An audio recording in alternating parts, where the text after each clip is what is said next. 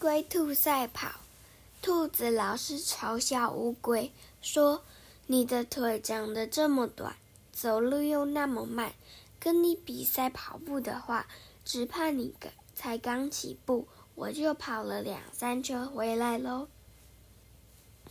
乌龟并不生气，暖暖的回答：“我就跟你比一比。”一个风和日丽的午后。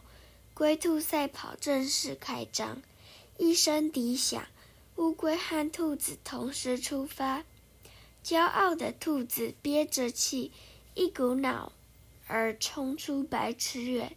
回头瞧瞧，乌龟才刚刚迈出几步伐呢。于是，它躺在树荫下，舒舒服服的睡起午觉来。乌龟的速度实在慢。